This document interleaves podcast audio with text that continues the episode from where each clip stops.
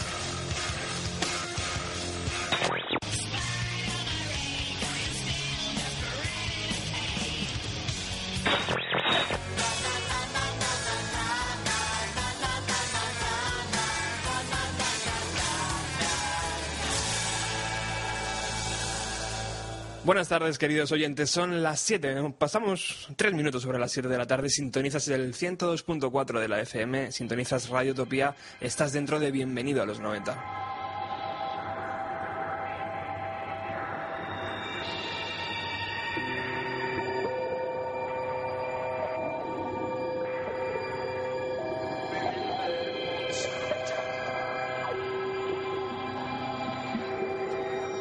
Llegamos a nuestro último programa en esta primera temporada de Bienvenido a los 90, el programa número 29.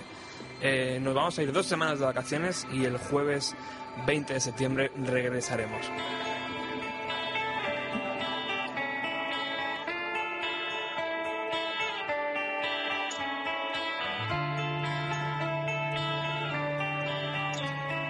Antes de continuar, debo acordarme de toda la gente que ha pasado por este estudio, porque aunque la idea inicial era dar la chapa, yo aquí solo eh, me he visto acompañado muy bien en el estudio semana tras semana por locutores de radio como Paco Pérez Briano, Cristian y Carlos Guerrero, músicos como los chicos de The Blitz, eh, Death Rudens o Jaime Soriano de Sexy Sadie, médicos como Quique, Quique Esteban Agustí, directores de cine como Ángel Agudo y Luis Francisco Pérez, Directores de editoriales también han pasado por aquí, como Víctor David López, o familiares cercanos, como mi querido primo José.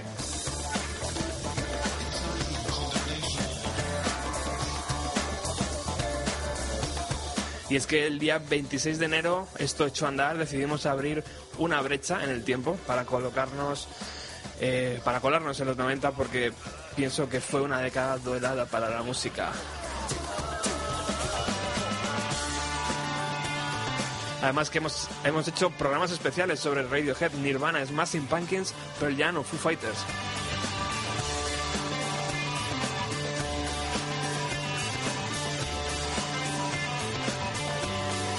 Y en este programa número 29 no iba a estar solo en el estudio, tenemos un invitado.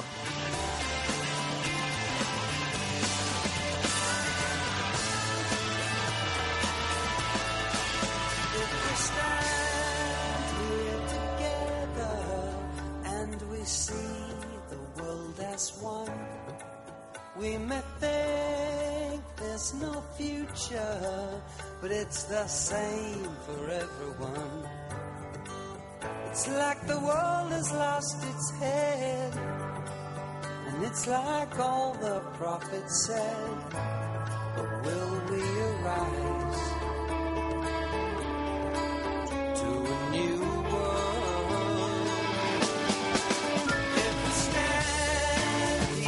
Nuestro, nuestro invitado de hoy fue la primera persona aquí en España, él lo, hizo orgulloso además, que hizo un podcast. Imaginaros, en aquel entonces, ¿eh?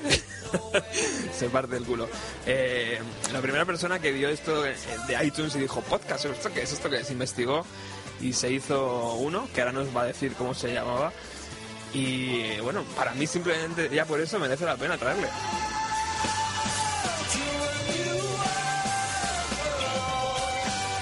Yo le conocí mucho después, evidentemente, con otro podcast llamado Cielo Nuclear, donde episodio tras episodio ha aniquilado la vida terrestre con supernovas, con zombies, con frío glaciar, con erupciones volcánicas, con radiactividad, con tormentas solares, con CO2, con rocas espaciales o con pandemias.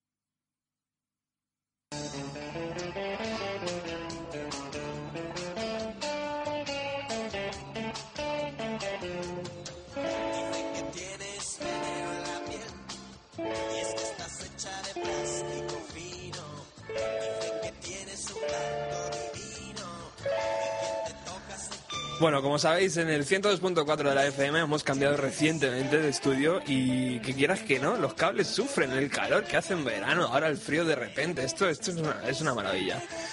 Eh, bueno, yo me he quedado con Cielo Nuclear y como invitado, eh, y no le voy a hacer más esperar, él es Ricardo Medrano, una persona muy interesante que ha hecho que me acerque más, más ahí, a, conocer un poco al, podcast y al personaje y al final estoy conociendo a la persona y la verdad es que estoy encantado con ello. Buenas tardes, Ricardo. Muy buenas tardes, ¿qué, tal, Roberto? ¿Qué tal, compañero? ¿Cómo estás? Pues aquí andamos, deseando y con ilusión de, estar aquí contigo a tu lado, presentando un programa contigo, en este caso como invitado, pero muy, no sé, muy, me siento bien. Muy bien. ¿Has, llegado, ¿has llegado, bien a los estudios? Eh, sí, he llegado bien. He aparcado mal, pero he llegado bien. bueno, yo hablaba antes de que eras eh, la primera persona, yo no sé si lo he dicho bien, la primera persona que posiblemente vio el podcast, eh, esa, palabra rara que decíamos, ¿esto qué es? Eh, se metió, investigó y dijo, voy a hacer uno. bueno, la primera persona que lo vio no. seguramente hubo mucha más gente que lo vio. Obviamente era un sistema operativo con una actualización nueva y seguramente muchos más lo hubiesen visto. Quizás en España que se atreviese a decir oyes, pues no, le voy a plantar un poco de cara y voy a salir adelante. Seguramente sí, porque no he visto nadie que me haya podido presentar un informe detallado de que no, de que tiene la titularidad. Eso es buena. Eh, y bueno, ¿qué te llevó a ello? O sea, ¿siempre has tenido esa inquietud ahí? Eh, no es una inquietud, es más un gusto, un placer. Eh, a mí todo lo que ha sido siempre el medio audiovisual me ha gustado. De hecho, yo estudié una pequeña rama de audiovisuales mediante cursos. Y viéndolo me decidí, me gusta la narración, me gusta mucho el hablar, el conversar y siempre hay algo que contar. por mísero que sea, siempre hay algo que contar. Entonces, ¿por qué no? Vamos, vamos a hacer uno. Y me creé un pequeño espacio web eh, alojado en una página gratuita de Telefónica. Ajá. En la que con tan solo 12 megas conseguía gestionar imágenes, conseguía gestionar un blog y un podcast que se llamaba Chumidumi Podcast, Ajá. en el cual lo único que hacía era decir paridas, soplapolleces y un montón de tonterías que a mí me hacían gracia y me divertían, a los pocos que lo escuchaban también, pero no tenía una base, ni un apoyo, ni un conocimiento específico de, de cómo trabajar aquello. Muy bien, pues todo- ese movimiento ha ido evolucionando con el paso de los años y yo te he conocido con Cielo Nuclear. Sí, la verdad es que eh, si no fuiste de mis primeros escuchantes, creo que dentro de la parrilla de los 10, sí, sí estás correctamente y siempre apoyándolo, siempre comentándolo Claro. y no sé, se, se te agradece, se te agradece. Ya sabes que desde el primer momento se te quiere y se te ha nombrado más de una vez. De Sí. hecho, has sido el único que tiene un premio de cielo nuclear. que Bien. por cierto hay que aclarar que él creía que eran chapas traídas de China y Sí. no, aquí unas manitas ¿eh? se ha currado el premio. Ha tenido más valor cuando me lo dijiste, evidentemente. Hombre, por supuesto, ya no las tienes en un cajón, ahora las has vuelto a poner en una chaqueta. Estaban puestas en la chaqueta, lo que pasa es que hace mucho calor ahora. Eh, Cielo Nuclear eh, empezó siendo un podcast semanal eh, y con el paso del tiempo, pues bueno, ha tenido que espaciarse en el tiempo. Eh, sí. Porque cada programa es verdad que exige mucha dedicación, ¿verdad? Demasiada dedicación. Eh, es muy fácil el hablar sobre una materia, la conozcas o no la conozcas, pero realmente si quieres profundizar y quieres hacer que la gente se sienta identificada con, con lo que estás hablando, necesitas un poco indagar en, en ese campo. Entonces, Cielo Nuclear eh, empezó no semanal, sino quincenal, pero poco a poco me fue comiendo terreno, debido a que todos los libros que había que leer, todas las investigaciones que había que hacer sobre mm, realmente cómo iban a funcionar los fenómenos, porque aunque parezca absurdo, eh, todo tiene una investigación detrás, lleva mucho tiempo, hasta el punto que me ha ido comiendo poco a poco el tiempo y obviamente yo entre la vida personal, la, eh, la vida laboral, no puedo mantener un ritmo constante de lectura y de información y pues se, se está espaciando mucho más adelante en el tiempo. Pero no muriendo. No, no, muerto no está. Muerto no creo esté nunca. Vale. Todavía no. Yo con tu permiso y para que los oyentes se hagan una idea más clara de lo que estamos hablando, vamos a poner un pequeño extracto de uno de los programas. Adelante. También se puede destruir, porque al fin y al cabo no somos más que materia estelar, con impulsos eléctricos y energéticos. Se puede decir que somos lo que fue y seremos lo que será. Uno de los espectáculos más fascinantes en el firmamento estelar, sin duda, son las supernovas.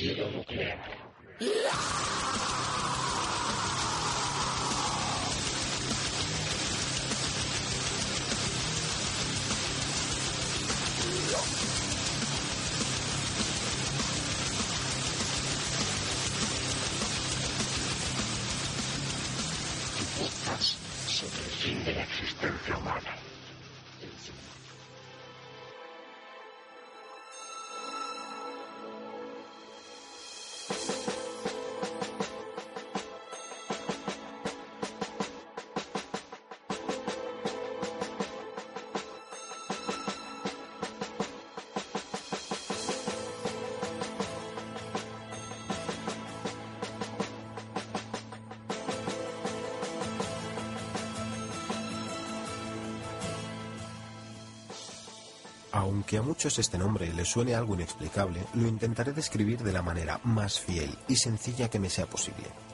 Las estrellas, planetas con núcleo y otras formaciones, descubiertas o no, con mezclas de gases en ebullición, disponen de una energía constante y calorífica debido a sus reacciones nucleares dentro de sus corazones. Cuando ese combustible a base de helio, hidrógeno y carbón se consume o se detiene, empieza a tener presencia los metales pesados como por ejemplo el hierro y empiezan a fundirse.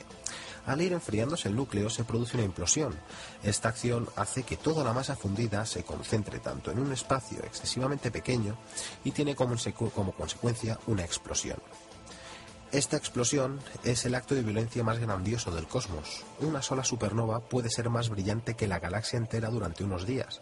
Después de esa fase, el núcleo puede terminar convertido en una enana blanca, en una estrella de neutrones o en un agujero negro.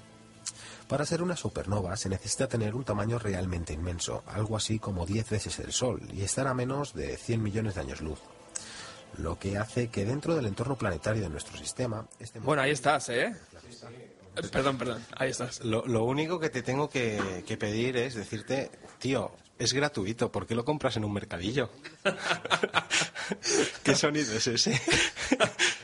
Ya, tío, ¿es, es malo? ¿Qué? ¿Ha, si- ha sido malo? El sonido, no, eh, horrible, pero, pero bueno, se oye, se escucha, se, se deja oír. Pero Bueno, vamos. los oyentes han hecho una idea. Sí, sí, por supuesto. lo- se, se trataba de la idea, la calidad, que, que la comprueben por ellos mismos. Claro, porque, porque ahí. ¿dónde, dónde pueden ir a comprarlo? Pues mira, no hace falta irse muy lejos. Simplemente en la misma silla en la que tienen el culo aposentado todo el día con el Facebook y el Twitter, ¿vale? Ahí mismo pueden teclear www.cielo-nuclear.blogspot.com y ahí tendrían todos los capítulos. Luego aparte, pues pueden seguir a R Cadrano en Twitter o bien meterse a través de Facebook en la página que tenemos oficial, por así decirlo, dentro de Facebook, que sería facebook.com barra cielo nuclear. Perfecto. Pues ahí está toda la información si os apetece seguir esta aventura que para mí eh, resulta muy interesante porque aparte de que me, me ensancha musicalmente, también me enseña un montón de cosas eh, que evidentemente no aprendería de otra forma. Porque no me voy a poner a leer un, un libro, ¿sabes? Si Ricardo me lo puede explicar. Eso mismo ya me empieza a decir todo el mundo. Léeme esto. Claro. que no me apetece. Oye, me he comprado, léeme las instrucciones, por y favor. resúmelo en 20 minutitos de podcast, ¿no? Efectivamente. Bueno, pero tú has venido, aparte de Por Cielo Nuclear, a echar una mano hoy al último programa de A Bienvenido lo que a los 90 de esta temporada. Porque yo tenía muchas ganas de hacer radio contigo y, y, bueno, el otro día cenando discutimos un poco sobre qué hacer y al final creo que bueno nos hemos puesto de acuerdo. Yo creo que sí. Vamos a repasar, eh, tanto apoyándonos con la música, vamos a, a repasar los eventos importantes que mm, culturalmente, políticamente, Generales. socialmente eh, afectaron, eh, ocurrieron dentro de la década de los años 90. Y yo creo que lo vamos a pasar bien, porque bueno, aquí se habla mucho de música. Eh, es verdad que tenemos una sección del 15M también, donde tratamos el tema social, pero es un programa de radio y la radio se viene a hablar también. Por supuesto, hay que ser también un poco culturetas, ¿no? Por supuesto. En, en esta sociedad que día a día está perdiendo la humildad y que está perdiendo muchos valores. Y oyes, ¿por qué no recordar que, que ha habido otros hechos, mejores, peores, pero los ha habido? Perfecto.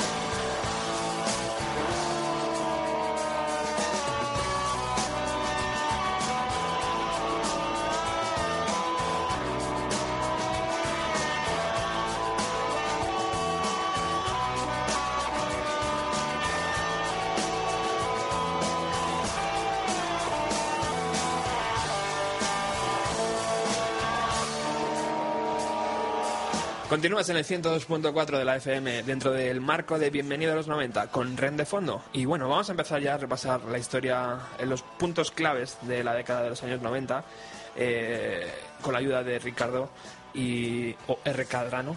Oh, por Dios, R. Cadrano. Es que yo estoy acostumbrado a escuchar R. Cadrano. Entonces digo Ricardo y ahora me suena raro. Pero te tengo que decir que eres de las pocas personas que ha pronunciado bien mi nick o mi pseudonombre en internet. Porque de normal el 90% de las personas es Racadrano, es eh, Cadrano. Claro. No saben pronunciarlo, pero creo que lo has pronunciado bien desde el principio. Perfecto, soy un buen fan entonces. Por supuesto. Eh, comenzamos en el año 1990. Perfecto, pues en 1990 mm, podríamos destacar entre muchas cosas que habían pasado con la URSS y muchas guerras que ha habido, porque los años 90 han sido muchos años de guerra, yo creo que se podía destacar la, la liberación de Nelson Mandela, ese gran dirigente sudafricano, nacido también en el mismo territorio de Sudáfrica, y pues que fue un poco el gestor de, la región de Sudáfrica en las primeras, ganador de las primeras elecciones democráticas en Sudáfrica, pero que fue acusado y se puede decir baneado, porque creo que es una expresión que ya entiende todo el mundo, y encarcelado, eh, pues yo creo que fue un poco por la segregación que hizo a la raza blanca, a la cual no, no le gustó esa segregación y ese apoyo masivo que dio a los negros para darles una supremacía sobre, sobre, la raza blanca, y fue encarcelado. A partir de ahí pues, se convirtió en un pequeño movimiento eh, que poco a poco, tras 27 años de prisión, pues fue aumentando, aumentando, hasta llegar a unos límites en los que se le concedieron premios, hasta 50 premios y títulos se le han otorgado simplemente por este movimiento. Y tras salir de la cárcel, pues ya empezó a apoyar, siguió apoyando el movimiento negro, pero ya un poquito más orientado a la solidaridad entre la unión de razas. Ya no había una distinción de colores, sino que ya las había unificado. Decir que es un, señor bien puesto, de chaqueta bien puesta, que estudió Derecho antes de ser incluso presidente y que en la propia cárcel se hizo con una cátedra en la Facultad de Derecho de Londres y mm, que también era profesor o no me acuerdo qué otra carrera tenía y que a partir de ahí pues se ha centrado en negociaciones siempre de paz eh, para la gente. O sea que después de emprenderla un poquito contra todo el mundo y ser un poco cacique como todos hemos sido en alguna etapa de nuestra vida, salió un poquito adelante. Perfecto. Pues yo no tenía ni idea de que Nelson Mandela había sido un poquito, podemos decir, racista. No, yo creo que no es racista. Eh, fue consecuente con, con, lo que él estaba sufriendo. Con lo que estaba viviendo. Porque en aquella época la gente de color pues eran esclavos, era gente de recoger algodón. Es que lo vemos desde este prisma, desde este tiempo, y decimos, mm, eh, ¿de verdad pasó eso? Sí, claro, y pasó, y muchas más cosas. Increíble. Es que realmente, no solo ya en el movimiento Nelson Mandela, tenemos movimientos como se han movido en Estados Unidos, con el Ku Klux Klan y otros clanes, que sí son realmente xenófobos. Eh, pero no nos ponemos en, la contra de esa gente, esa gente que vivía siempre en el campo, a la que no se le apoyaba, a la que no se le daba. Es normal que aparecieran diferencias de por qué el hombre blanco sí, por qué el hombre negro no.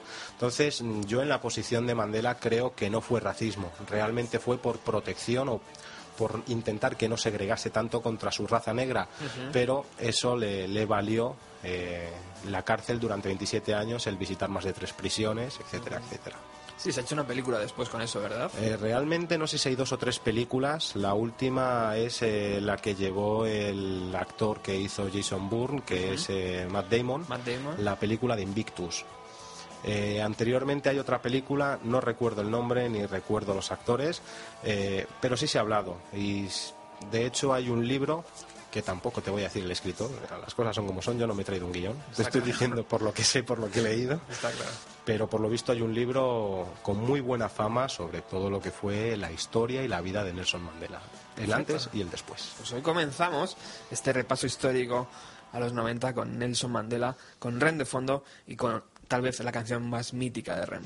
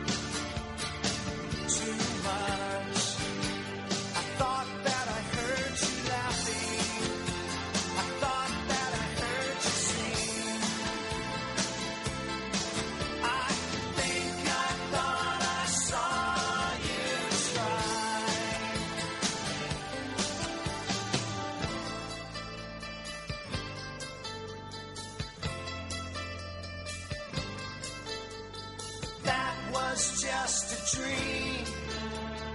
That was just a dream.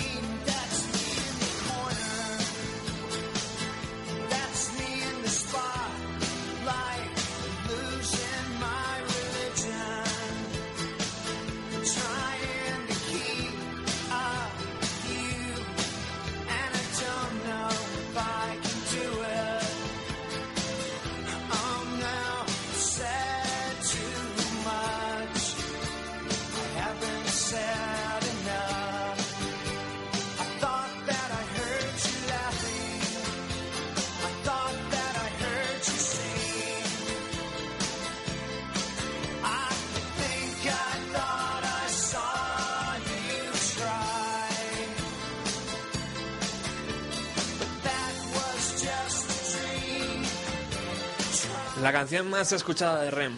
Correcto, en el mundo. Y yo creo que es la primera vez que suena en Bienvenido a los 90. No había sonado nunca esta canción. What the fuck, tío. No lo sé, tío. Muy mal por vuestra parte, muy, muy, muy mal. Sí es verdad que había sonado Rem, pero esta canción es un poco como el clip de Radiohead, que dices, "Ay, es que no tiene otra canción ese grupo o qué. Y al final dices, bueno, ya la pondré. Bueno, pero aún así sigue siendo de las mejores canciones que tiene Rem. Verdadero temazo hoy en Bienvenido a los 90. Bueno, continuamos, eh, damos un salto, vamos a 1991. Un año que, como decía antes Ricardo, eh, o R. Cadrano, eh, ya estoy con la coña, ¿eh? O Perico el Fuentes, ¿no? Eh, han pasado muchas cosas, pero bueno, nos detenemos en, un- en una pildorita.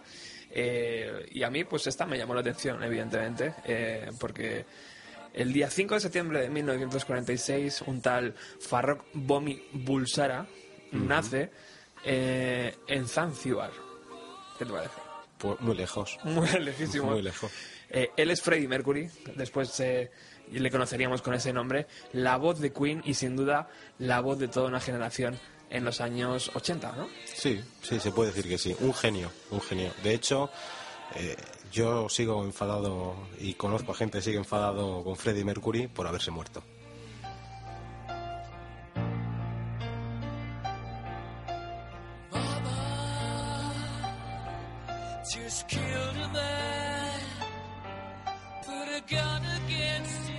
El grupo británico Queen llegó a vender 300 millones de discos, que se dice pronto, Muy pronto. sí. eh, en todo el mundo, con Mercury como líder. Eh, según su pareja, en aquel momento, Jim Hatton, a Mercury le diagnosticaron SIDA después de la celebración de la Pascua de 1987, aunque no fue hasta años después, donde con un comunicado lanzado en 1991 reconoció que tenía la enfermedad. Estaba ahí el tío luchando y tal, no sabía cómo decirlo, hasta que ya no tuvo Más remedio que decirlo.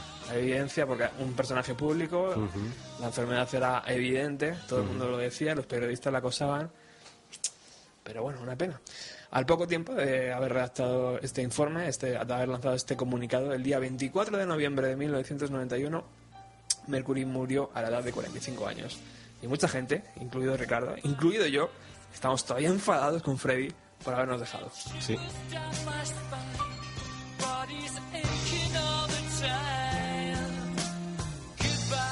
Porque este hombre hacía magia ¿eh? con su voz y con sus melodías y con, eh, y con su presencia, En con el su bigote. escenario, Era, era y cuando no lo llevaba tampoco. O sea, cuando lo llevaba, bien. Si no lo llevaba, también bien. Su dentadura, todo. Era, Todo. era un genio. Era tremendo. Y, y era, y he leído un mogollón de artículos y de entrevistas y era tan excesivo, tan divertido, ¿no? Tan tanta droga, tanta mm, chica, tanto chico, tanto ese, ese rollo de los 80. Se puede decir que sus 45 años ha vivido lo que nosotros no viviremos en 80. Eso Está también claro. hay que decir.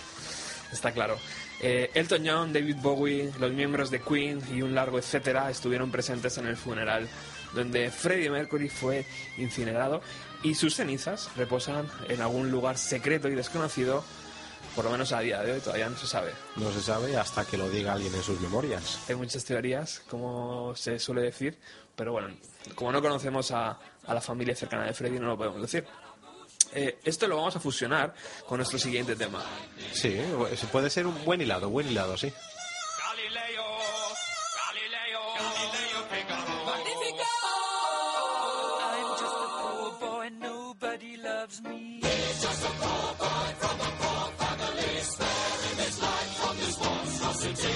Además me encanta hablar de Freddie Mercury porque generalmente no solemos poner a Queen, no podemos poner a Queen, porque es un programa de los 90. Bueno, eh, aunque sea de los 90, yo creo recordar que Freddie Mercury tiene canciones dentro de los 90, ¿no?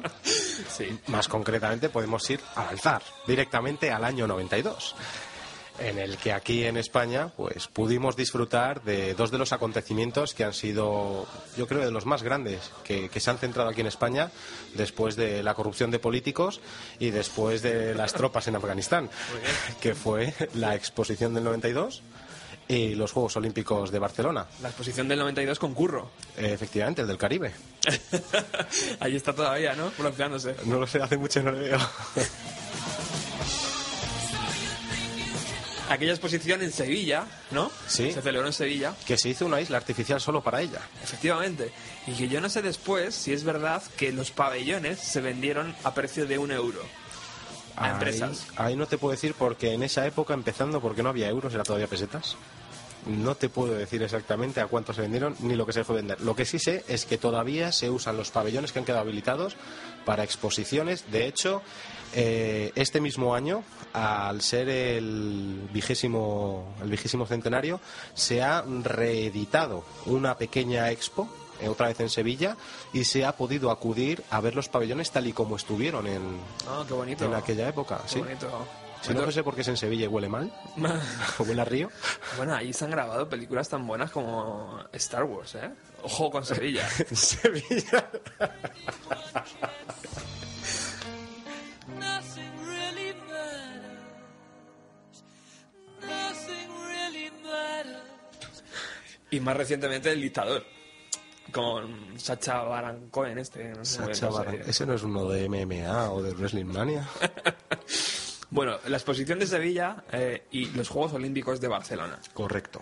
Que como personaje que ha vivido sus 33 años en Madrid, yo decía, "Mm, ¿por qué Barcelona? Si nosotros aquí en Madrid también tenemos las cosas muy chulas. Sí, yo también lo he dicho toda la vida. Aparte, somos la capital de España. Eso es. Pero aún así, a mí me sigue haciendo gracia porque fueron los Juegos Olímpicos de Barcelona, no los Juegos Olímpicos de España. sí. Eso me ha dado siempre mucha rabia. Y sonaban así.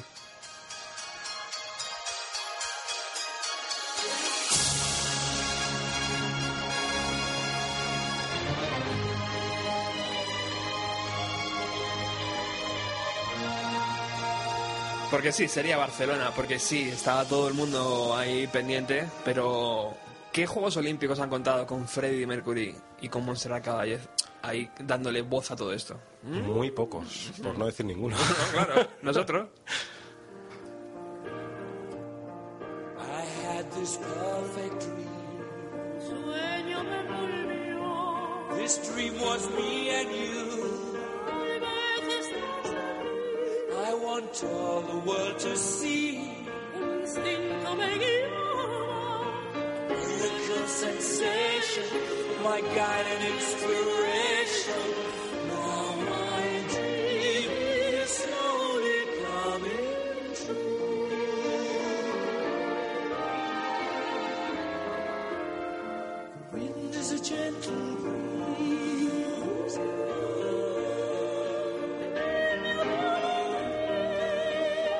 Viéndolo en la distancia, no quiero imaginarme la cantidad de fondos destinados a, esta celebración, a esta canción, a la publicidad en televisión. Bueno, imagino que eh, todo eso está dentro de lo que luego dice que reporta el país, ¿no?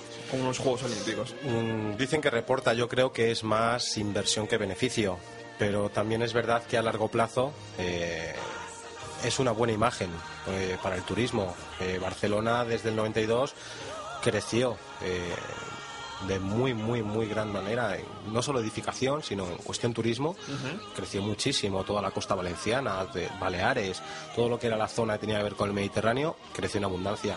Pero aún así, lo que hay que destacar de Barcelona, eh, de los Juegos Olímpicos que se celebraron en España en el 92, es eh, que ha sido los únicos Juegos Olímpicos eh, en los que más medallas conseguimos, un Oh. total de 22 medallas. Cachis, 10. Cachis en 10. En el resto no. ¿Y este año cuántas han sido? ¿Ocho? ¿O doce? No, 12, 12 creo que han sido, pero aún así que vamos en decremento, porque fueron después eh, 17, o 10 19, 18, 17, 12. y vamos para abajo. También es verdad que anteriormente hemos ido ascendiendo progresivamente, desde 1936, que fue cuando España empezó a participar muy activamente en los juegos. Bueno, miento, fue en 1900 cuando empezó a participar. En 1890, en los últimos, antes de 1900, no se presentó porque no pudo. A partir de ahí no hemos faltado a, a ningún evento. Y en los invernales, desde 1936, creo recordar que estamos ahí en la brecha. Qué gusto tenerte aquí hoy. Un cultureta. ¿Tú sabes lo que me dice a mí la gente de Cataluña cuando voy para allá? Escoltinen, ¿cómo estás? Que dicen que los Juegos Olímpicos sirvieron para agrandar Barcelona, para dotarla de, de carreteras y de ferrocarriles y tal, pero que desde el 92 no se ha vuelto a hacer nada. Puede ser. Mucho peaje. Mucho peaje.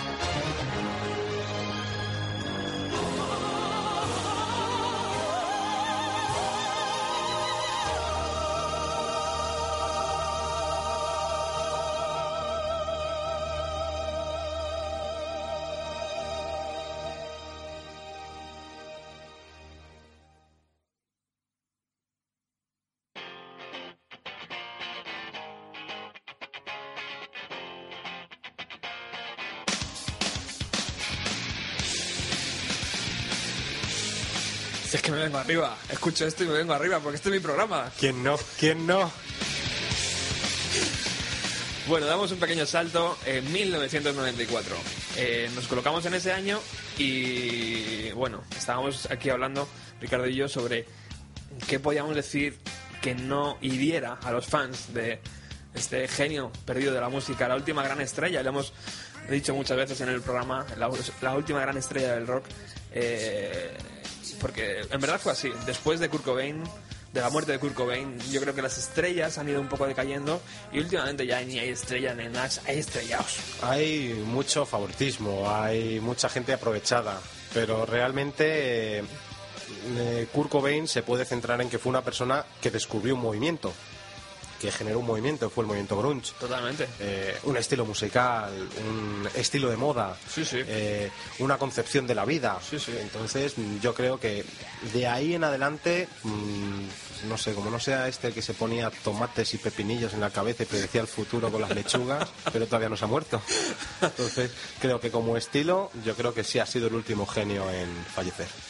Eh, sí, porque además el movimiento venía desde abajo. Y eso era, eso era lo bueno, ¿no? O sea, en ese momento estaba Guns N' Roses, últimos años de los 80, grandes bandas de metal, ¿no? Un poco todo lo que, lo que, es, lo que había. Y de, repente estos chicos de Seattle llegan allí, graban un disco, fichan por una multinacional, graban otro disco, es un bombazo mundial. Y de repente Seattle está en el punto de mira de toda la discográfica, se, se ficha todo lo fichable. Eh, sale Pearl Jam, sale Soundgarden, sale Matt Honey, un montón de bandas. Y eso se alarga durante unos años hasta que este chaval un día decide en su mansión de Seattle, en su mansión que él nunca ha querido, pero no, si no la has querido, ¿para qué la has comprado? ¿no? Eh, eh, decide colocarse la escopeta, pegarse un tiro y decir adiós a la vida, dejando a su hija y a, y a su mujer eh, tan odiada, Love. Entonces, claro, tú No es odiada, es no querida. Es como Yoko ¿no? Eh, no, Yoko no tiene la culpa de todo, como bien decía Defcon 2, pero no, es no querida, más que odiada es no querida. Claro, pero entonces ahí eh, jugamos un poco a ventajista, porque claro, no, no estamos en el 94, estamos en el 2012, pero yo pienso, joder, tío, ¿qué, qué de malo tiene? ¿Qué malo hace 12 millones de euros en el banco? Bueno, sí, eres muy alternativo, has venido de abajo, esto es el éxito y tal, pero qué mal, tío. Te, te lo has ganado. Eh, ya no solo es el hecho de que te lo has ganado y te lo has ganado por tus méritos, es el hecho de, ¿por qué te suicidas? O sea, haberlo dejado escrito es la gran incógnita de por qué este hombre se pegó un tiro, porque de hecho las causas todavía no están... Yo creo que la mujer le quería dejar y llevarse todo. Es una puerta abierta. Sí, sí, por supuesto. Puede ser. Lo que está claro es que causó, dejó eh, eh, impresa una huella enorme en toda la juventud y que por aquel entonces éramos adolescentes y claro, no, no alcanzábamos a ver más allá de la muerte y de que habíamos perdido a casi un, un amigo, ¿no? Porque era como alguien que veías todos los días, que escuchabas todos los días, que bueno, que, apreciabas mucho y bueno, ¿Cuántas veces no has estado con el libreto delante en la mano? Solo viendo las fotografías, no leyendo letras, sino Sí, solo sí. viendo las fotografías. está claro. Y que aún así, mm, lo que tú bien decías antes, de la decadencia que ha tenido desde su muerte este movimiento, Sí. como tú quieras decirlo, el, el batería, Dave, se- Dave Grohl, Foo Fighters. Foo Fighters, efectivamente, intentó seguir la línea y no ha podido seguirla. No pudo, o sea, tuve que cambiar completamente de estilo radical. Llegó a un estilo alternativo, pero no era grunge, no era metal, no era rock, es alternativo. Y Sí. no, nadie ha conseguido mantener esa esencia. Sí, de verdad, eh, Foo Fighters. Otra, a mí me parece una gran banda. Luego es, es verdad que ha mutado y ahora es como la gran estrella de rock, ¿no? Vas a, a los premios MTV y está Beyoncé, eh, Justin Bieber y Foo Fighters. Pero yo creo que eso les pasa a toda la gente a día de hoy con el éxito. Eh, incluso bandas españolas, tienes Fito Fitipaldis, pasó de Platero y tú a hacer un pop comercial, Mago de Oz pasó a hacer un rock comercial y muchas otras bandas. Entonces, es lo típico, es lo típico que tiene la fama, no, no hay vuelta atrás. Eso es.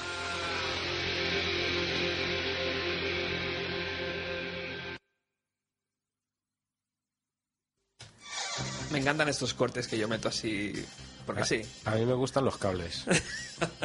Ahora te oigo, ahora no te oigo. ¿En serio? Por uno y por otro. Ah, perfecto. Bueno, nos alejamos de la, de la sombra negra que, que todavía eh, proyecta Kurt Cobain y su muerte y nos centramos en 1995. Un gran año. ¿Qué pasó ese año, querido Pues- Ricardo? Yo creo que fue el año de las confrontaciones éticas, católicas, religiosas y políticas, eh, el año del avance humano, y podemos destacar dos con ellas. Eh, lo primero, la clonación de la oveja Dolly. Wow. Es un tema que a mí me pone los pelos realmente de punta. Que había salido en películas hasta ese momento, ¿no? Un poco. Sí, o sea, lite- era literatura y ciencia ficción. Por supuesto. un tema de ciencia ficción llevado a la realidad por las manos de genetistas, de un equipo de genetistas y de un equipo de doctores. Y crear algo exactamente igual de otra cosa es te pone los pelos de punta. Total. ¿A dónde podemos llegar? Es, Total. es un capítulo de cielo nuclear. De hecho, se han creado, o se han de, o yo creo que estarán en camino, ¿no? Leyes eh, que, que. No, ya las hay, las hay, las que hay. acoten muy bien hasta dónde puedes llegar, ¿no? Las hay. De hecho, eh, la clonación humana a día de hoy está completamente prohibida, al igual que la clonación animal con peros.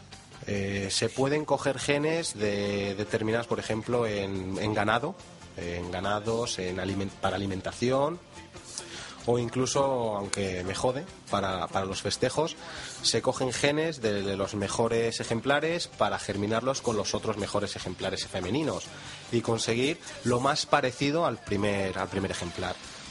Pero la genética en lo que es la mutuación para, para hacer un clon exacto, a día de hoy está terminantemente prohibida. Y yo creo que está prohibida porque somos incapaces de conciliar la física, la química y la genética con la religión.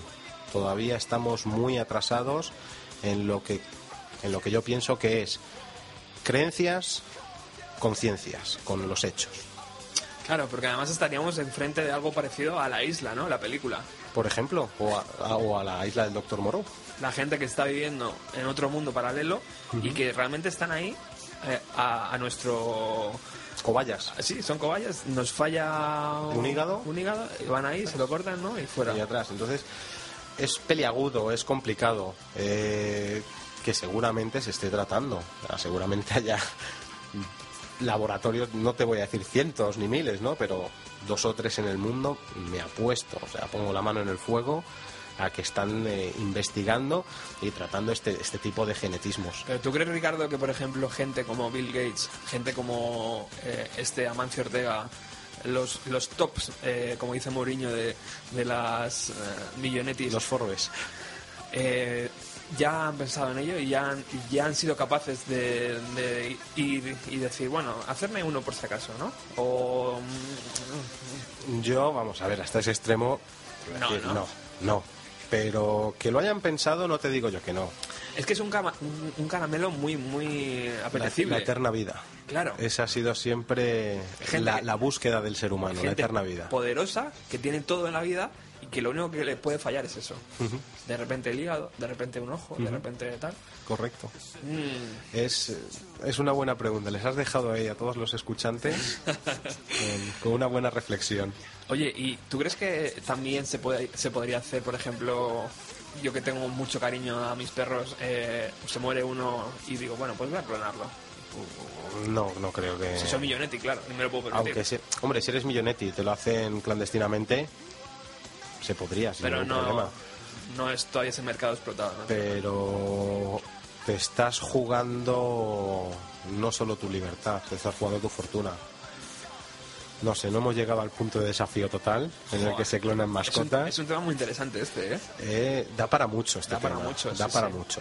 Pero a la vez eh, no solo da que pensar, sino hay que respetarlo y mirarlo con una cabeza muy fría y usarlo para lo que se usa, clonación de células madre, para hacer un órgano nuevo a partir de esos, esos ámbitos me parecen fantásticos para, para este tema.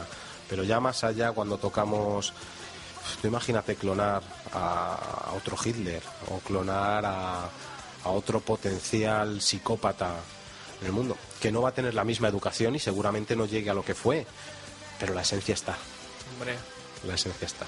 Dos Yo- R cadranos aquí, imagínate, hostia, sí, ¿eh? imagínate. Yo creo que podría con ellos. Yo creo que también. Bueno, 1995 fue también el año de la PlayStation. ¿Correcto? Un gran año, ¿eh? Eh, yo creo que de los mejores. Bueno, es que yo he andado por, por, por estos lugares y años pecaminosos desde la Mega Drive. Ajá. Yo he tenido consolas a lo largo de mi vida. Yo nací con un Spectrum debajo del brazo, como aquel que dice. Entonces, no fue de mis consolas favoritas, porque yo fui siempre de Sega. Yo, Sega Saturn a muerte. Hostia, qué buena. Pero Sega se hundió eh, y solo había una alternativa, que era PlayStation, porque Nintendo era un poquito infantil. Se había quedado muy atrás Nintendo Muy, muy atrás. con sus celdas. Y con su Nintendo 64. Eh, Sony decide investigar, o yo no sé si ya esto venía de atrás o absorbió otra empresa y lanza esta PlayStation, que es una un centro para el hogar, ¿no? Para disfrutar de Contenidos multimedia. contenido multimedia totalmente en tu casa, que hasta el momento las consolas no lo permitían, ¿no? Correcto. O sea, esta, esta consola ya te permitía ver películas en DVDs, yo creo que estaban ya, ¿no? Eh, ¿O no, eran CDs todavía. DVDs CDs? vinieron con la PlayStation 2. Ah, es verdad, es verdad. Vinieron con la PlayStation 2. O sea, que era una cosa tremenda y nada, pues ahí a vender juegos y a vender consolas y Ya eso saco. y ha sido una de las más vendidas, ¿no?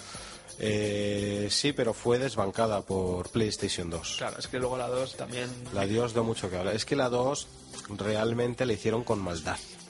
Fue una consola que no solo te era un reproductor multimedia, como bien has comentado, sino que te permitía picardías como la instalación de un disco duro, de un sistema operativo, la copia de backups.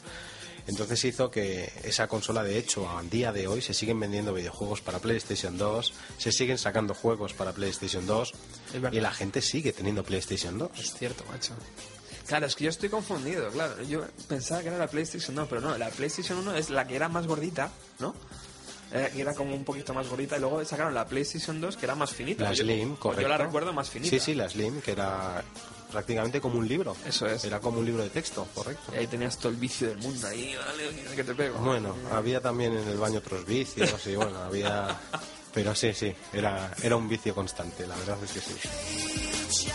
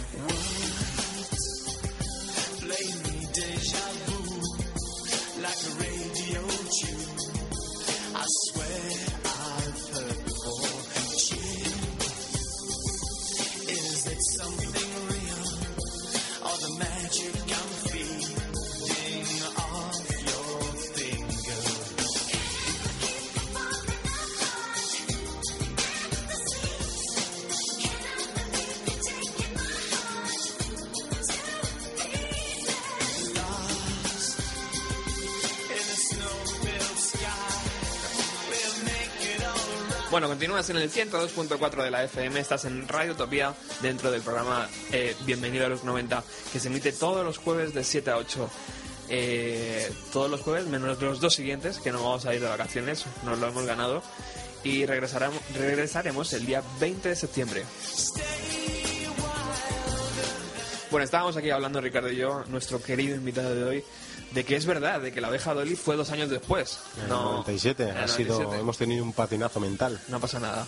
Lo que sí fue en el 95 es que una empresa llamada Pixar eh, lanzó una película de animación que hasta ese momento las películas de animación no eh, atraían la- al gran público al cine, pero en ese momento Toy Story eh, fue un, un antes y un después. Fue animación digital, porque realmente ante- anterior a esa tenemos, por ejemplo, películas de Akira, de manga, Sí. Que también fue un éxito taquillero. Pero en animación eh, realizada por ordenador fue la primera y yo creo que a día de hoy sigue siendo con Toy Story 3 la que más, más ha recaudado. Claro, pero es que Akira eh, tenía un público específico. Akira, por ejemplo, mi padre no iba a ver Akira. Pero, Bueno, nunca se sabe. pero Toy Story sí que arrastró un poco a toda, a toda esa, a esa franja, ¿no? Hijos, padres, casi abuelos. A todos, a todos. Bueno, en 1997 eh, nos metemos ya con la oveja Dolly, que hemos eh, hablado antes largo y tendido sobre ello, pero también hay un proyecto importante. Correcto, la NASA. La Na- es que podemos hacer otro programa de la NASA. Pues, eh, Con la NASA no puedes hacer un programa, puedes hacer un año entero de, de programa. Tienen éxitos, fracasos, mm, alegrías, lágrimas, mm, de todo, tienen de todo. Desde el punto de cerrar a reabrir, a reinversiones en la NASA para fracasos absolutos. La NASA es un mundo, pero en el 97 específicamente lo que se aconteció eh, fue la llegada de la Mars Pathfinder eh, a Marte. Ah, El gran lanzamiento, vamos a ver, ya que hay en el planeta rojo, tenemos ese come, come, quiero ves. tocarte la tierra. Sí, sí. Y llegó, llegó, llegó perfectamente. El único problema es que no funcionaba. No iba para adelante ni para atrás, ¿no? Ni para, ni para la izquierda ni para la derecha. De hecho, no emitía señal, no emitía audio, no emitía constantes, era un robot muerto. Creyeron que había sido por el propio aterrizaje, un golpe mal dado, que no habían funcionado los paracaídas. De hecho, la primera noticia que se dio en rueda de prensa fue que realmente la Mars Pathfinder al aterrizar eh, tuvo un golpe mal dado y dejó de funcionar. Y en realidad lo que había pasado es que no estaba bien configurada para el reajuste o el rearme del propio robot al llegar la, Y allí se quedó. Eh, se quedó hasta finales del 97, donde ya después de haber cogido a gente experta y no a los de la Facultad de Teleco, pues arreglaron un poquito el, desaguisado que habían montado y empezó a funcionar, empezó a emitir sus primeras imágenes, sus primeros movimientos, pero hay que decir que a día de hoy eh, ese, robot está perdido en Marte. No, no funciona, ya está en desuso. Pero de hecho, eh, hemos vuelto a Marte, ¿no? Sí, hace nada. O sea que estarán allí viéndole, ¿no? O se encontrarán con él. O- Eh, bueno, de- Marte es demasiado grande, claro, para investigar dónde está eso ahora. Pero ya no solo es el hecho de investigar. eh, por ejemplo, cuando se ha pasado con el satélite para ver las fotografías del, del aterrizaje directo que tuvo la nueva sonda, eh, se vio dónde aterrizó el, el antiguo robot, se vio todos los excrementos que ha ido dejando el robot, todas las huellas que ha dejado el robot, pero el robot no se ha llegado a ver. Se cree que obviamente hay, hay tormentas de arena, es, es un país que tiene una atmósfera no, respli- no respirable, no apta para la vida, pero sí tiene, tiene, tiene una corriente climática, ¿no? Entonces eso ha hecho que se haya perdido la pista directamente a la otra al otro robot, pero esperemos que este sí nos diga algo ya en No, condiciones, que queremos saber si hay vida o no, queremos marcianos. ¿Es posible, o tú crees que es posible en un futuro que haya una NASA española? No, Eh, sí, sí, no, vamos a ver, eh, para ver una NASA española tiene que haber eh, inversión. fondos a- saco. eh, aquí la inversión que hay en el Estado sale de nuestros bolsillos, porque a los únicos que están destrozándonos el día a día es a- al trabajador de a pie, subiendo impuestos, subiendo IVAs, rebajando calidades de vida, aumentando horarios laborales, entonces realmente todo está saliendo de nuestros bolsillos. Y está saliendo para sanear una economía que yo creo que está más que saneada, pero que lo que quieren es seguir embuchando en los bancos.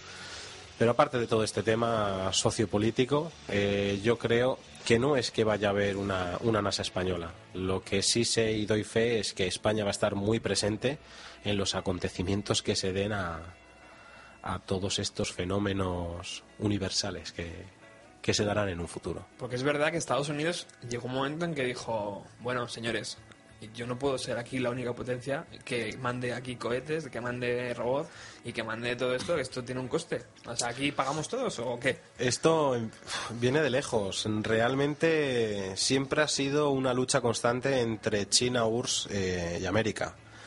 Eh, hay que demostrar la supremacía. Esto es como decían en Pulp Fiction, a ver quién la tiene más grande.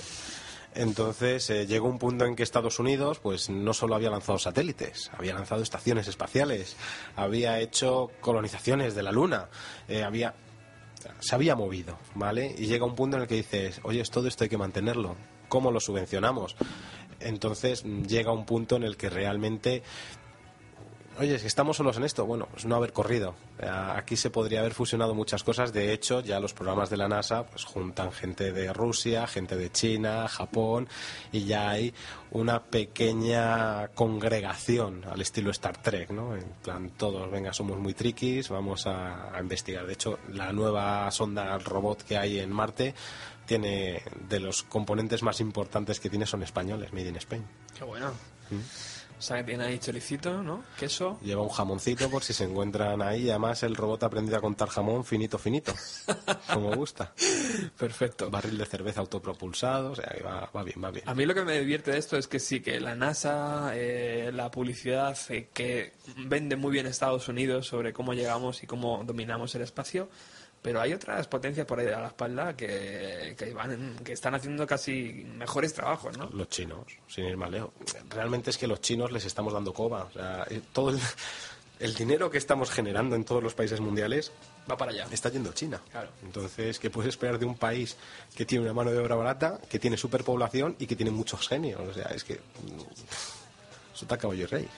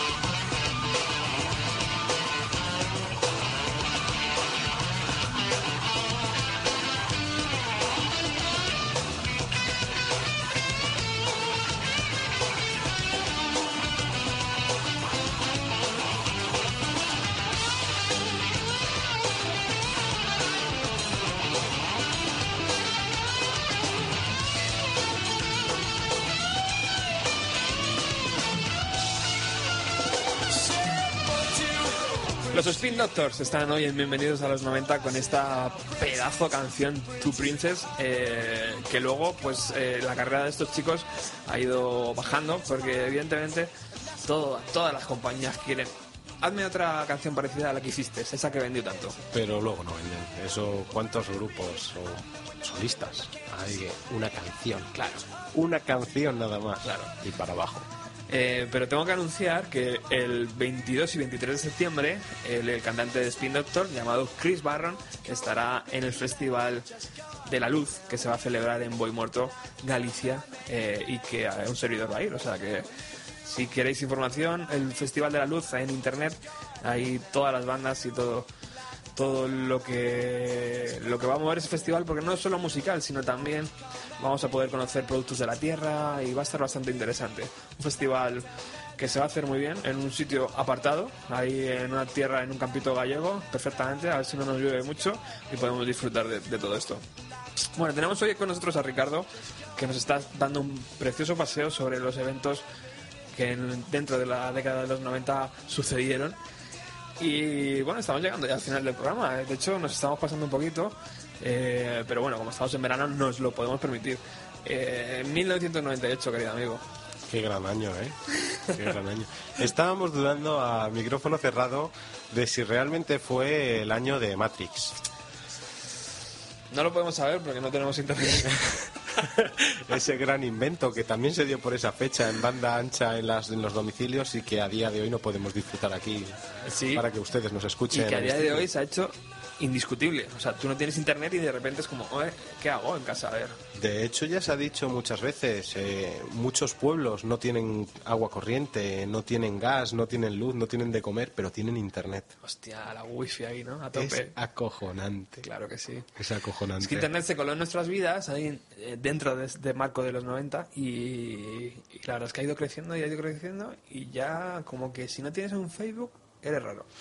Que no tú utilizas Twitter, mmm, qué mala espinada. Ya no solo eso, ya mm, no, no, no quedamos, no, no hacemos la vida social como la hemos conocido tú y yo, que somos más o menos de la misma edad, Sí, sí, sí. que hemos sido toda la vida de banco, parque, pipas, cinta de obús y cerveza. Claro. Eso se pierde, ahora es nos vemos en el, en el Twitter, nos vemos en el claro, Facebook. Claro.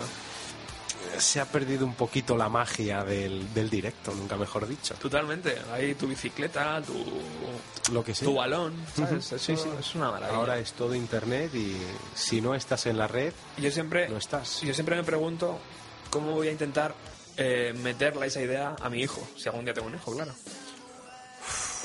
Porque yo quiero que- que- que se relacione, que tenga capacidad, ¿sabes? Para Que disfrute conocer- de una infancia. conocer gente nueva, disfrutar. Sí. Tirarnos piedras a la cabeza. Claro, yo tengo una brecha, no pasa Bueno, nada. yo también. De hecho, yo llevo la cabeza bien peladita para lucirla. O sea, es un 5 muy bonito. Bueno, nos centramos en 1998. Eh, un laboratorio, Pfizer creo que es, Creo que sí. eh, potencia mundial seguramente, una de las primeras marcas, lanza una pastilla. Una pastillita azul. Y no es para llevarte al mundo de Matrix. Es para llevarte a otros matices. Es para llevarte a la máxima erección. Para llevarte a esos lugares en los que, por unos motivos o por otros, no puedes llegar. Y no es ni una ni otra que la Viagra. Ese invento fascinante que los que no lo necesitamos no lo conocemos. Porque no, señores, todavía no lo necesito. Pero que cuántas relaciones ha salvado. Claro, porque al igual que Internet, eh, el tema sexual en los medicamentos es como que muy demandado, ¿no? En Internet hay mucha demanda de sexo y de vídeos mm, pornográficos, pues en los medicamentos yo creo que a alguien se le encendió la bombilla y dijo, oye, ¿por qué no miramos si se puede hacer esto? Ah, pues sí, pues vamos, ¿no? Ya no solo es el hecho de vamos a hacer esto, es cuántas sonrisas han recuperado. La persona triste que antiguamente te quedaba la, la operación, que era ponerte un salvoconducto hinchable con una perilla en los testículos y apretar los testículos como si estuvieras hinchando la rueda de la bici. Por favor, tío. Y eso... ¿Estás hablando en serio? Sí, claro, eso, los penes cuando alguien ha tenido impotencia se ha hecho así toda la vida. Un conducto hinchable y a base de apretar la perilla, ahí el... eh, alta definición. Alta definición, pero claro, no es lo mismo Claro. el, el injerto que el decir, no, no, es que, nena, es mío. Vamos a por ello. bueno, pues fíjate, lo que también parecía que era una cosa de ciencia ficción de películas, de repente llega 1998 y puedes ir a la farmacia, comprar tu pastillita y el viernes por la noche Pues Darle- triunfar en la pista, darle a tope. bailar breakdance.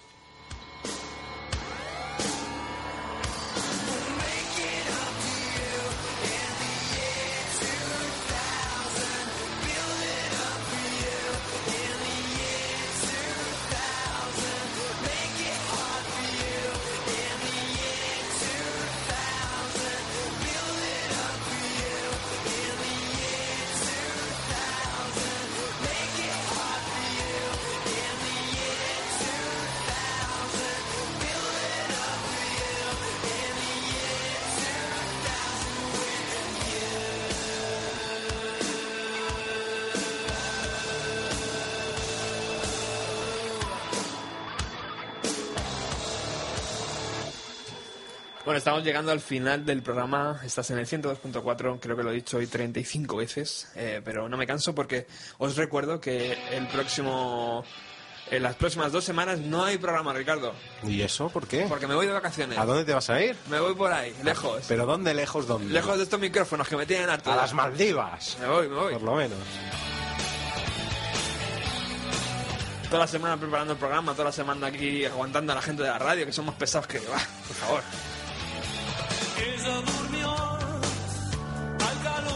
Bueno, tengo que decir que si que las canciones, eh, parte de las canciones también han sido elegidas por nuestro invitado, como esta, ¿verdad? Correcto, Soda Stereo. correcto. Eh, bueno, yo me enrollaría aquí una hora más contigo, Ricardo, y lo pasaríamos. Yo creo que la gente lo está pasando bien hoy, ¿eh? Yo creo que sí, no se pueden quejar. No se pueden Eh, quejar. pero claro, todo tiene un fin y te- llegamos a- al último gran evento, podemos decir, de los 90, que es eh, una revolución también social, cultural también, o sea, una revolución un poco de decir, bueno, ahora somos conjunto de algo, ahora somos, Un uno de un todo. claro, somos algo más, somos, mm, no- nos queremos todos ahí muy bien. Sí. Y, luego mentira, luego, Te quieren unos más que otros. claro, luego, ¿de, de dónde vienes tú? De España. Mm, Bueno, venga, va. Te doy un préstamo de 100.000 millones, ¿te vale? Hablamos de, de- del euro, de la gran moneda que ya eh, los que habíamos viajado eh, antes de- del cambio al euro teníamos que ir al banco, cambiar tu dinero por dólares o por libras. El banco te se metía ahí un poco el, bueno por dólares todavía lo tienes que cambiar Claro, es lo que te iba a decir. Que digo, bueno, vale, si tú lo dices. pero A Franklin se le sigue viendo todavía. pero el banco te metía ahí la pullita tal, se llevaba su parte y era un rollo luego te sobraban las libras no sabías qué hacer con ellas y bueno Y bueno, pues ahora de repente ya teníamos una moneda única, nos íbamos a Francia a comprar los croissants y ya podíamos ir con nuestros euros ahí pagar y, y perfectamente nos íbamos a Italia y comprábamos una estampita del Papa para nuestra madre y también podíamos pagar con el euro y nos íbamos a Londres y, Y sigues, y sigues pagando en pounds. a día de hoy. y esos cabrones no se bajan del burro, esos son unos cabrones. Han sido muy listos en mantener su propia moneda y su propia economía. Sí, Son verdad. europeos, pero han sido muy listos. Sí, pero totalmente. no te tienes que ir tan lejos. Te vas a Portugal ahí, y ya no tienes escudos. Es verdad. Ahora tienes banderas. Es verdad. Joder, es que en Portugal yo lo he descubierto muy tarde en mi vida. Mm, Yo no, yo lo descubrí bien a buena edad, cuando empecé yo a salir de juventud, de colegueo, de ¿a dónde vamos? Pues vamos a Barcelona y terminas al sur de Faro. no, me preguntes por qué, pero cuando eres joven es así. Y yo descubrí los escudos y he conocido... Es que, claro, ¿cómo, describir a Portugal? La gente dice que es bello y es horrible. Es como un país de chabolas. Qué de chabolas de piedra. Qué malo eres. No, es verdad. ¿Qué tiene bonito Lisboa? Unas escaleras, la iglesia de Colón Sí. y... ¿Qué, qué más? No tiene nada más. El Tajo. Nah, yo, y yo- porque nace en España. yo creo que es un país bonito. O sea, que es un país que merece la pena la visita. Para comprar toallas. Yo nunca he comprado toallas. Pero porque tú no eres independiente. Eh, Bueno, Que tienes que hacer vasco. sabrás tú lo que soy yo. Mm, guapo. que entonces bueno el euro nos, nos hizo un poco ser parte de esa unidad de, de querer ir todos hacia un lado y un poco la promesa de que España iba a crecer de que España ya no iba a ser la España de de la peseta de, De la perra rubia. claro de, de la oveja del toro de no sé qué de la sevillana sino que íbamos a ir un poco hacia arriba lo que mirábamos a nuestros vecinos no y, nos engañaron. y luego de repente hemos visto que no. Que lo, único que hace ir hacia arriba es que la gente tenga eh, hambre universitaria, que sepa... Y luego ni eso tampoco, porque mucha gente tiene que ir, irse fuera, ¿sabes? A, a- a realizar su trabajo, pero bueno, por lo menos sí que eh, la cultura está más presente, ¿no? Es Sí. lo único que ha cambiado. Eh, hemos pasado de ser un país eh, en el que queríamos vivir de nosotros a querer ser una empresa, una empresa nacional. Eh, lo siento mucho, pero no, España no, no da esa talla. Nosotros tenemos nuestro Producto Interior, nosotros tenemos eh, nuestros recursos y lo único que hemos hecho ha sido abandonar el I+.D., que es realmente lo que nos daba. Hemos cerrado astilleros, éramos proveedores mundiales de barcos y los hemos cerrado todos exportaciones ganaderas. Antes consumíamos nuestra carne, ahora consumimos de Argentina, de Italia, de a saber dónde, de niños, o sea, comemos lo que nos den. Hemos perdido todo lo nuestro para exportarlo y realmente no estamos consiguiendo nada. Entonces, eh, nos engañaron, nos engañaron. Nos prometieron que íbamos a vivir mejor, que íbamos a ser, no íbamos a ser España, que íbamos a ser Europa, y realmente es que ni Europa ya nos quiere. es que no, no hay otra. Ya España es despectivo. De hecho, sí, de hecho es una, es una situación un poco delicada la que está viviendo el euro dentro de, de España, dentro de Grecia y yo no sé si dentro de Portugal también. Eh, sí, eh, Portugal, lo bueno que tiene Portugal es que al estar tan aislado, eh, no está tan presente en, en Europa. Sigue teniendo su forma de dirigirlo. Pero España es que es un puerto de entrada muy grande. Entonces, eh, está, está ahí. Ya España, eres español y es, es despectivo. Ya el decir, soy español, joder, es que sentirte español a día de hoy Sí, es que eres un pobre. Pero bueno, no nos vamos a ir con este mal trago, Ricardo. No, programa, vámonos joder. a Andorra. Por favor. A Andorra que se compran cámara de fotos. Y vídeo. Bueno, compañero, ha sido un placer tenerte. Yo sé que vas a venir unas veces, porque estamos al rollito. Sé que, va- sé que vas a venir más veces, aunque yo soy muy patoso con la mesa esta. Y, y bueno, tenemos la segunda temporada por delante para hacer muchísimos programas juntos. Si quieres. Todas las que quieras. Yo te seguiré dando la coña por el WhatsApp, que Nada. eso eh, todavía gratis. Sí, todavía. Pero a partir del lunes un 21% más caro. Hostia, es verdad, ¿eh? es que está aquí al lado ya. Debemos el domingo. Bueno, eh, todos los que queráis eh, escuchar el, el podcast de Ricardo, entrar en www.cielo-nuclear.blogspot.com. Correcto. Eh, ahí están todas las, eh, todos los programas colgados. Yo os, os, os- os invito a que lo hagáis porque es una, es una aventura muy saludable. Y nada, compañero, que eh, esta casa es tu casa. Muchas gracias. Yo también quería invitar a toda la gente a que conozcan esta radio, que no solo la escuchen, que la conozcan, que, que no es solo una voz detrás de un altavoz, que hay un equipo humano, que hay una gente, que hay personas que se tienen día y noche aquí metidas y que merece la pena ya no solo el venir, mirar, reírte, al apoyarla, ¿no? Estas radios eh, que al fin y al cabo son libres, eh, hay que mantenerlas, hay, hay que luchar por ellas y entre todos sacarlas adelante. Que un euro a lo mejor no hace nada, pero uno tú, uno yo, sí pueden hacer que esta radio llegue donde yo creo que se merece, que es mucho más alto que muchas más populares. Qué bonito mensaje. Gracias, compañero. A vosotros. Eh, nos despedimos, volvemos el día 20 de septiembre, recordarlo. Hasta luego.